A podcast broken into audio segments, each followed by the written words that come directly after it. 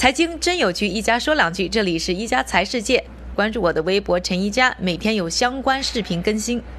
马上呢就要过新年了，大家呢都感觉非常的喜庆啊，但是华尔街呢却有点乐不起来，因为大家非常担心进入二零二零年，进入新年以后呢，美国股市、美国的资本市场会出现呢大幅度的下跌。为什么？倒不是因为大家担心呢，进入新年以后呢，特朗普会马上被弹劾，或者说啊，中美贸易关系会降至新冰点，而是在担心呢一个人，一个女人，就是呢美国民主党的一个候选人 Elizabeth Warren，担心呢她会最终呢胜出，成为呢民主党的候选人，更担心他真的就会成为呢下一届美国总统。到底呢华尔街有多担心呢？首先我们来看一看啊，美国最大的对冲基金桥水 Bridgewater。那这家呢，掌管了一千五百亿美元资产的对冲基金呢，最近啊，就在上个月的时候，则是花了十五亿美元呢，看跌美国股市。怎么操作呢？就是呢，用了前两天呢，我们才说到的看跌期权。他们呢，花了十五亿美元呢，买了这个大盘的看跌的期权。那是认为呢，在明年三月底之前呢，就会看到呢，美国市场出现。大幅度的缩水，另外呢，还有一个对冲基金呢，叫做 Key Square。那这个 Key Square 的呃掌门人呢，就是呢索罗斯之前的一个员工啊，一个手下。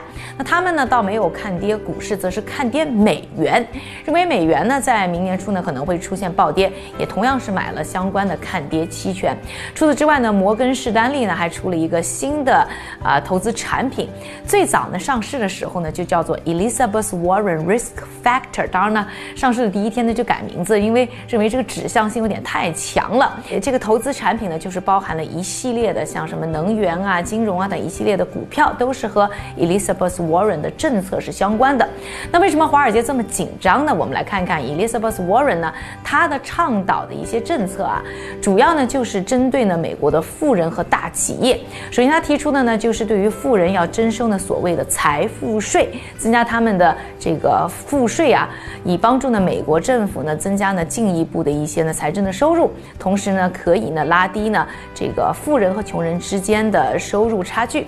另外呢，他是建议呢，对于大的银行呢要进行拆分。第三个呢，就是他呢是认为呢，对于大的科技公司要加强监管，并且呢，可能对大的科技企业还要进行拆分。第四个，他的政策呢，就是希望呢，可以把呢医疗变成一个国家的福利，提供呢全民健保。那这些政策呢，都被看作呢，可能会对于呢美国经济未来的发展呢，非常的不利。所以现在华尔街呢也是非常的担心。但到底是不是会这样呢？那要看看呢，这个特朗普呢在。当选之前，大家也很担心他上台以后呢，对于美国经济非常的不利。但他上台以后呢，美国股市还在进一步的上涨。我们也不知道 Elizabeth Warren 到底能不能当上美国总统。当上美国总统对于美国经济又如何？各位你怎么看？那还是老样子，如果喜欢我喜欢我的 Vlog 的朋友呢，一定要点赞、转发、加关注。感谢各位的收听，我们明天再见。